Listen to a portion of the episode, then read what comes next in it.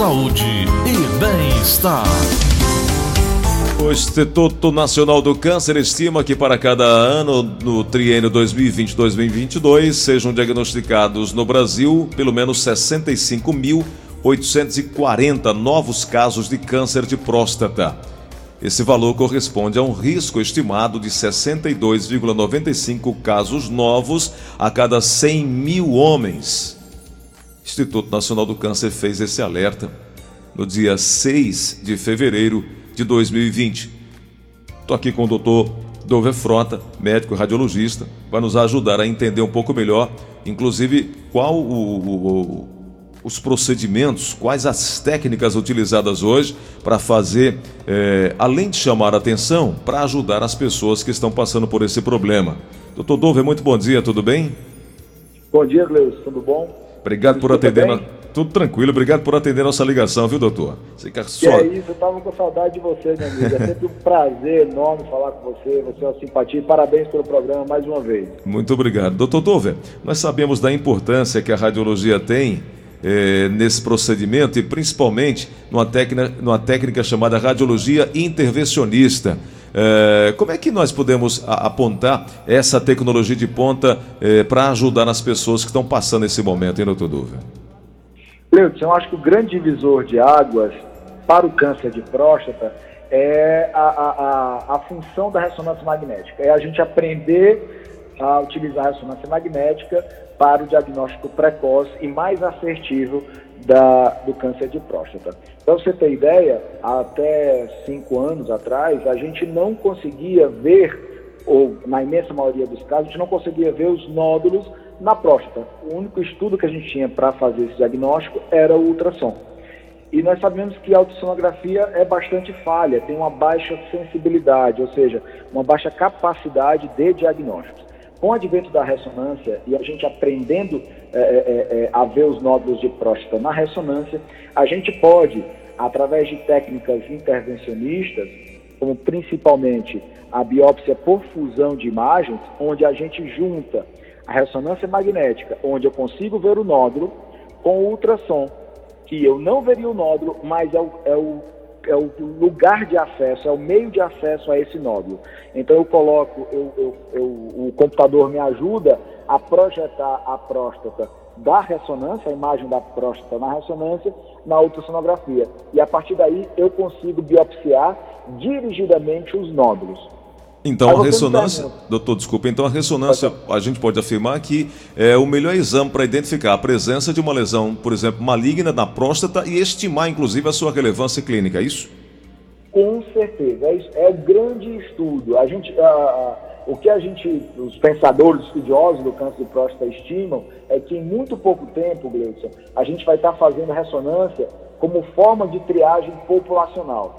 Uma vez que hoje a triagem populacional é feita por um exame de sangue chamado PSA, uhum. que é um antígeno prostático específico. Uhum. Sem dúvida nenhuma, a introdução do PSA dentro da triagem populacional melhorou muito a nossa capacidade de diagnóstico. Você tem ideia? A gente conseguiu é, diminuir a mortalidade do câncer de próstata na metade, só pelo advento do PSA. Uhum. Mas ele não é suficiente. Por que, Douglas? Porque ele, eu, através do PSA, eu diagnostico muito mais tumores do que realmente é, é, iriam trazer danos clínicos para o paciente. Ou seja, eu sobrediagnostico os tumores de próstata, acarretando, obviamente, no sobretratamento. Entendi.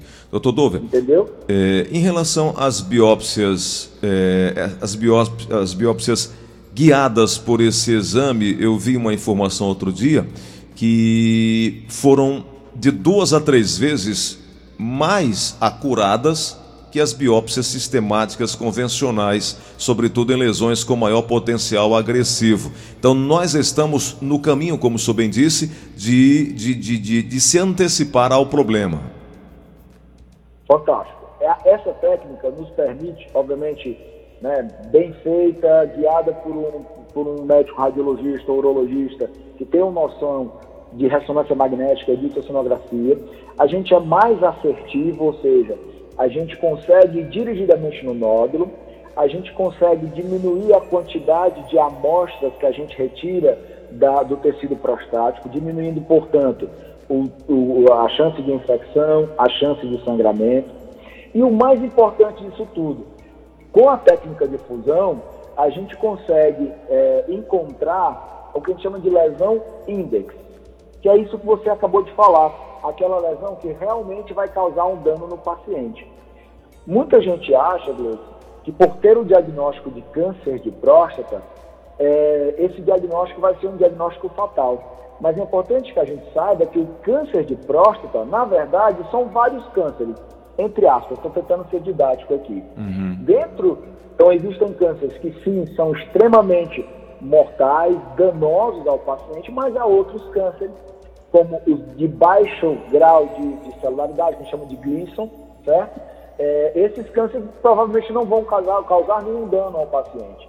E aí, muitos desses são diagnosticados na biópsia sistemática, a gente sobretrata esses pacientes. O que quer dizer isso? A gente vai fazer uma, uma prostatectomia, seja ela, ou seja, a retirada da próstata, seja ela por via cirúrgica, efetivamente, seja ela por radioterapia, e isso tem, tem seus problemas, né? Ou seja, você vai ter uma alteração na capacidade, digamos assim, sexual desse paciente, você vai ter uh, repercussão na, na, na, na, micção desse paciente, com sintomas urinários em até 30% dos pacientes. É um número muito grande. Doutor, é, então, assim, é, essas, essas biópsias guiadas por fusão, elas podem inclusive melhorar as taxas de metástases, inclusive de mortes em decorrência de câncer de próstata é, é, pela capacidade de, por exemplo, separar, categorizar o risco de agressividade do tumor? Fantástico, é exatamente isso. A nossa ideia é biopsiar menos e diagnosticar melhor. Uhum. Ou seja, eu quero diagnosticar as lesões que sim têm maior capacidade de causar dano à vida dos pacientes. Ou como você mesmo disse, sabiamente disse, aquelas lesões que têm maior capacidade de causar metástases, aqueles, aquelas lesões com maior capacidade de invadir os tecidos vizinhos, como a bexiga, por exemplo, o reto, que são extremamente danosos. Né? Então, é, a nossa ideia com a técnica de fusão é biopsiar menos, mas sendo mais assertivo e biopsiando melhor os tumores mais danosos. Doutor, nós não podemos aqui é, abrir mão de nenhuma das técnicas já, já utilizadas, né? tanto o PSA quanto o, o, o toque retal, tudo isso deva ser associado. O ouvinte pergunta assim: a ultrassonografia pélvica prostática ela não é determinante na prevenção. É o ouvinte com final de telefone 5283. Mas não é isso que estamos falando, de fazer apenas um ou outro. Na verdade, estamos falando de fazer um conjunto de exames para prevenir. Seria isso? É isso. Ah, ah, eu sempre tive a oportunidade de te visitar várias vezes e insisto que o seu trabalho é fantástico, sobretudo na mudança da cultura do homem frente a, a, ao seu acompanhamento médico. Talvez aqui a coisa mais importante, Deus, se a gente, seja a gente incentivar a todos os homens a buscar ativamente, não só em novembro, mas ao longo de todo o ano e ao longo de toda a vida, a, a, a, saúde, digamos assim, urológica. Não só por câncer de próstata, mas por outros problemas. Então, a visita ao urologista, a visita ao seu clínico geral, ao seu cirurgião, é extremamente importante nisso. Então, assim, eu, só re respondendo o que o, o ouvinte falou. Realmente, a ultrassonografia, sobretudo a ultrassonografia transabdominal, ou seja, aquela onde eu uso a bexiga como uma lente para poder enxergar a próstata, ela me dá poucas informações em relação aos nódulos prostáticos.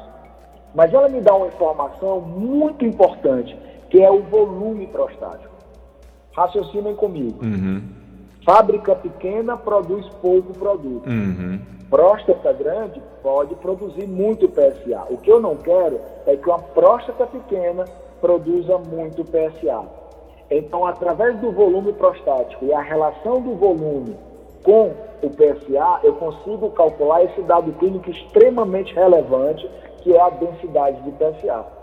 Próstata pequena não pode produzir muito muito PSA. Para você ter ideia da relevância desse dado clínico, Gleudson, se o, a densidade de PSA chegar numa marca X, eu tenho um valor preditivo positivo. Ou seja, se eu tivesse numa banca de aposta e eu apostasse que aquilo era câncer, eu acertaria em 85% das vezes. Um dado clínico simples de ser obtido, né? É uma ultrassonografia super barata e que nos guia para buscar mais a fundo esse paciente com a ressonância ou eventual biópsia. Perfeito. Doutor Dova, me permita trazer aqui uma dúvida de um ouvinte nosso no ar. Alô, quem fala? Tá? Alô? Oi, quem é? É o Wilton Nogueira, do Conjunto Ceará. Pois não, Wilton, pode perguntar. Não, por exemplo, eu faço o PCA e o, e o toque, né? Certo. Se o PCA der, der baixo, é obrigado a fazer o toque ou tem que fazer os dois? Doutor Dova. Vamos lá, Wilson. É, obrigado pela pergunta, prazer aí, que bom que você está escutando a gente. É o seguinte, o diagnóstico do câncer prostático, ele tem um tripé básico. PSA, toque retal e história familiar. Esse é o tripé básico do câncer de próstata. A soma desses, desses sinais e sintomas, digamos assim, eles te guiam para ressonância e para biópsia. Independente do PSA, o toque retal ele é fundamental. Por que, Duda? Cerca de 20% dos tumores de próstata não cursam com o aumento do PSA e podem ser descobertos com o toque retal, ou pelo menos estimados, ou pelo menos levados à suspeição.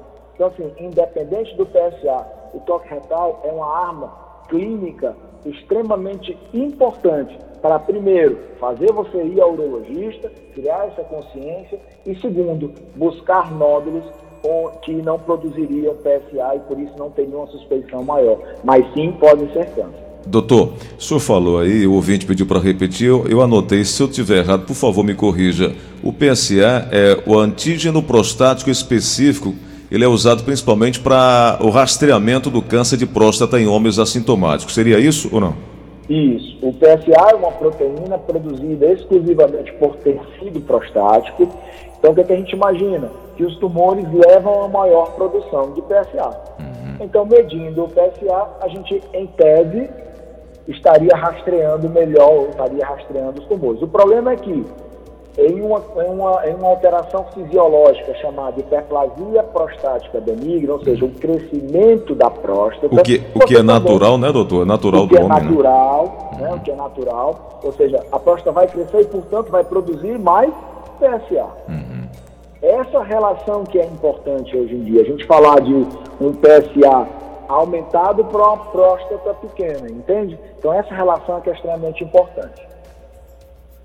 E se chama, para quem estiver em casa e quiser consultar, se chama densidade de PSA. Doutor, o que é prostatite?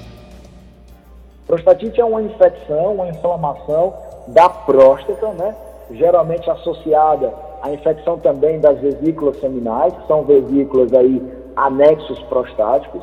E o grande problema da prostatite, eu gosto de dizer que a prostatite é a doença esquecida, Gleison. Hum. São é, é, é, específicos, são sintomas inespecíficos, eleva o PSA e, portanto, faz a gente confundir com o diagnóstico de câncer. Então, em boa parte dos pacientes serão, é, serão biopsiados por terem uma prostatite, mas na verdade, é, pensa que tem um tumor de próstata, mas na verdade ele tem uma prostatite. Então, isso, uma prostatite é uma infecção extremamente difícil de tratar, normalmente cronifica nos homens. E é isso. Doutor, é, o câncer de próstata é uma doença silenciosa. Nós precisamos é, trazer essa informação para as pessoas. Eu sempre costumo dizer que a esposa, a companheira, a namorada tem um papel fundamental, porque culturalmente a mulher tem mais o hábito de cuidar-se o homem é muito mais relaxado nesse sentido. Então a filha, a esposa, a companheira tem um papel fundamental não só de cobrar, mas de orientar. E o homem, ele precisa ter esse esclarecimento, né? Deixar o pré e virar conceito de vida, de qualidade de vida, buscando fazer essa prevenção. Perfeito, essa busca tem que ser ativa.